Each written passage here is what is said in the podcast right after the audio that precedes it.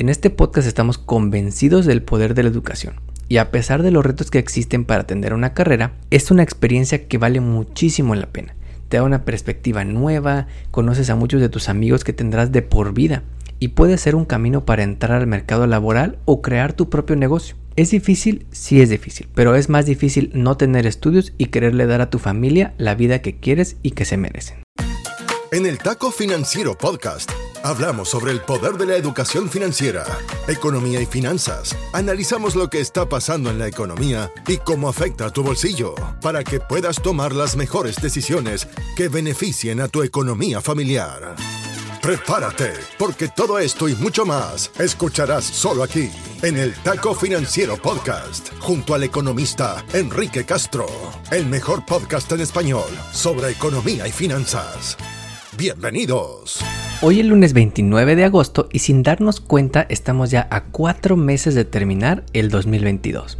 Se ha pasado bien rápido y esperamos que estés teniendo un gran año lleno de nuevas experiencias, nuevas aventuras, quizá un nuevo trabajo o hasta un nuevo negocio, pero sobre todo de nuevas decisiones financieras que te ayuden en tus metas personales. La semana pasada tuvimos una conversación buenísima con Kevin sobre su experiencia migrando de Guatemala a Estados Unidos, los retos que enfrentó su familia y sus logros en su camino para cumplir el sueño americano.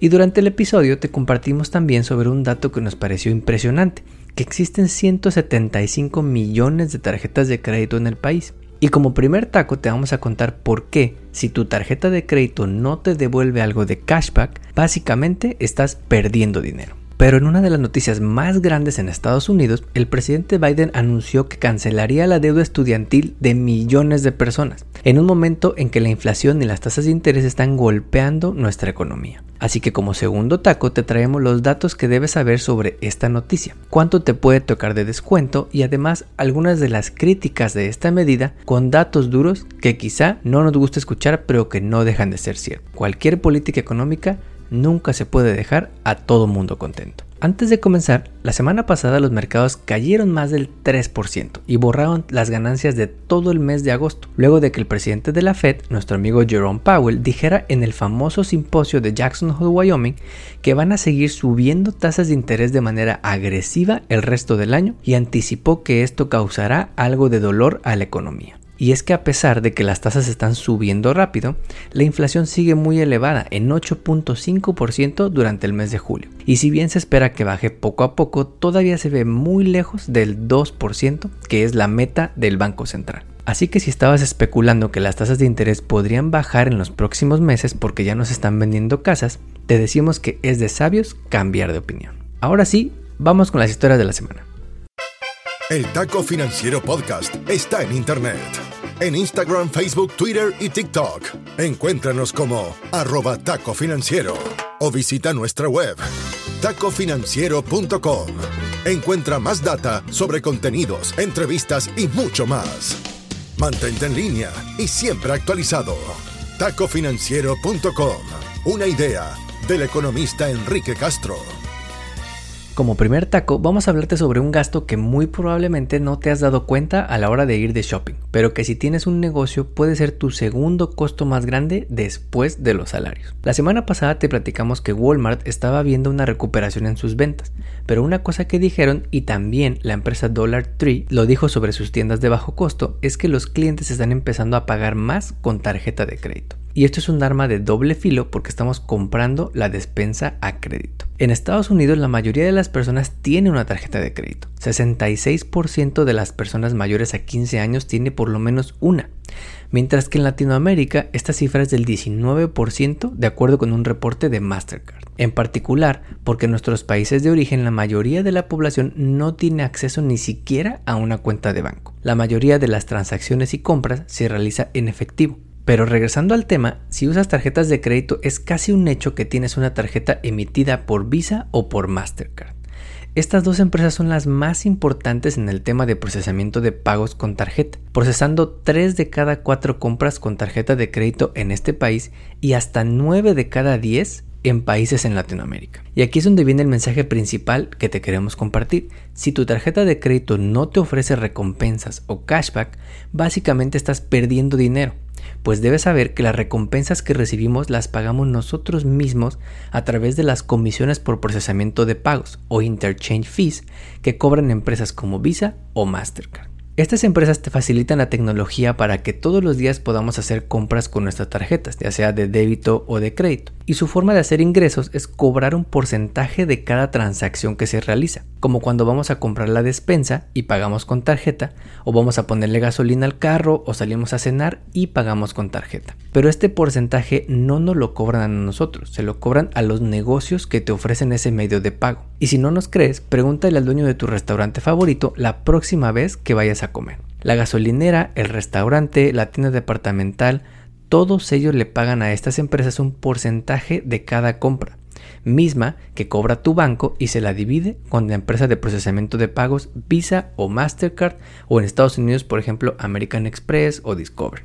Con ese dinero que recibe tu banco te ofrecen estas famosas recompensas, cashback o millas de la aerolínea que esté asociada con tu tarjeta. Lo único que esto significa es que nosotros mismos estamos pagando por esas millas por las enormes comisiones que pagamos. Debes saber que Estados Unidos es uno de los países con mayores comisiones por parte de estas empresas, que pueden llegar hasta el 2.6% para Visa y Mastercard y más del 3% para otras como American Express. Países como México tienen también comisiones elevadas como estas, pero debes saber que hay regiones como Europa o Australia o China donde estos cobros están regulados y no pueden ser más del 0.3% o 0.4% del valor de compra. Es decir, estamos pagando casi 10 veces más que en países europeos. La razón es que en Estados Unidos o en países como México este tipo de comisiones o interchange fees no están igual de regulados y en países europeos sí, limitando lo que estas empresas pueden cobrar allá, pero básicamente usando a Estados Unidos o a México o a estos países con menos regulación como su cochinito, porque aquí no están igual de reguladas. ¿Por qué esto es importante hoy en día? Porque uno de los resultados de la pandemia es que ahora usamos menos cash y pagamos más cosas de manera electrónica o con tarjeta. De acuerdo con Mastercard, antes del COVID, 4 de cada 10 transacciones las hicimos con tarjeta. Hoy en día esa cifra es 6 de cada 10 transacciones. En el taco financiero creemos que aunque no las veamos en nuestro recibo de compra, estas comisiones por procesamiento de pagos suben el precio de las cosas que vamos a comprar, porque los negocios normalmente le pasan ese costo a los consumidores a través de mayores precios. Esa gasolina, ese platillo cuando vas a cenar o esos jeans que compras cuando vas de shopping. De acuerdo con un estudio de la Fed de Boston, las tiendas suben sus precios un 1.4% por lo menos para cubrir este costo de procesamiento y nos lo pasan a nosotros como consumidores. Así que ya sabes, la próxima vez que pidas una tarjeta de crédito, asegúrate de recibir algún tipo de recompensa o cashback, porque si no, estás perdiendo dinero. Como segundo taco, la semana pasada el presidente Biden cumplió una de sus promesas de campaña y anunció la cancelación de deuda estudiantil para millones de personas. Ya sabes los detalles, seguramente los viste en redes sociales o en las noticias. 10 mil dólares en deuda estudiantil para personas que ganan menos de 125 mil al año y hasta 20 mil para los que recibieron el famoso Pell Grant, un dinero que otorga el gobierno a estudiantes de familias de bajos ingresos para su primera carrera universitaria. Esta noticia fue celebrada por los de siempre, los demócratas, y criticada por los de siempre, los republicanos. Pero muchas de esas críticas se basan en creencias e ideologías y muchas veces en apoyar lo que conviene apoyar. Y como en este podcast creemos que los datos nos cuentan historias y aunque no nos gusten no dejan de ser ciertas, este es el caso en la deuda estudiantil. Y te vamos a contar con datos. Mira, todos tenemos algún familiar o amigo o conocido con deuda estudiantil. Es un problema enorme en este país con más de 48 millones de personas endeudadas por ir a la universidad, por un monto de casi 1.7 billones de dólares, un monto que es más grande que la deuda total por tarjetas de crédito o la deuda total por préstamos de automóviles. Así de grande es. El impacto económico claro que será muy positivo para estos millones de beneficiarios, pues de un día a otro tendrán menos deudas y podrán concentrarse en usar sus ingresos para otras metas financieras, como pagar otras deudas o ahorrar o por fin invertir para su retiro. ¿Cuántos no hemos sufrido de estrés o ansiedad por tener una deuda estudiantil que frecuentemente es más grande que cualquier otra deuda para alguien recién graduado? Pero ahí te van unos datos que quizá no sea tan cómodo escuchar y que son usados por los críticos de esta medida. Este anuncio, por ejemplo, no le ayuda en nada a los 6 de cada 10 personas que ni siquiera pudieron estudiar college y está demostrado que estas personas ganan menos, sufren más desempleo, se casan menos, sufren más problemas de salud y expresan menos satisfacción con su vida. Sabemos que hay muchas historias, cercanas a nosotros incluso, de estudiantes chingones que le echan ganas y que no tienen opción más que pedir un préstamo para estudiar. No hay de otra, no hay ingresos. Y al mismo tiempo, diversas encuestas han mostrado que la deuda estudiantil se concentra en los hogares de más altos ingresos. Por ponerte un ejemplo, el 25% de hogares más pobres en este país tiene apenas el 12% de la deuda estudiantil, mientras que el 25% de los hogares más ricos tiene 3 de cada 10 dólares en deuda estudiantil. Por otro lado, muchos hogares quizás se apretaron el cinturón por años para poder pagar una escuela para sus hijos. Quizás sacrificaron vacaciones, mejores cosas, mejores carros, para ahorrar para la escuela de sus niños. Y sin duda estos padres de familia no se sienten representados al ver esta medida, porque no se van a beneficiar en nada. A ellos no les toca el beneficio porque decidieron no endeudarse. Por eso el tema es muy controversial. Este es uno de los más claros ejemplos de algo que me pasaba cuando trabajaba en el gobierno, allá en México. Trabajaba en el Treasury haciendo políticas económicas para crear empleos formales y otorgar incentivos en las regiones más pobres del país. Como en cualquier política económica, es imposible dejar a todos contentos.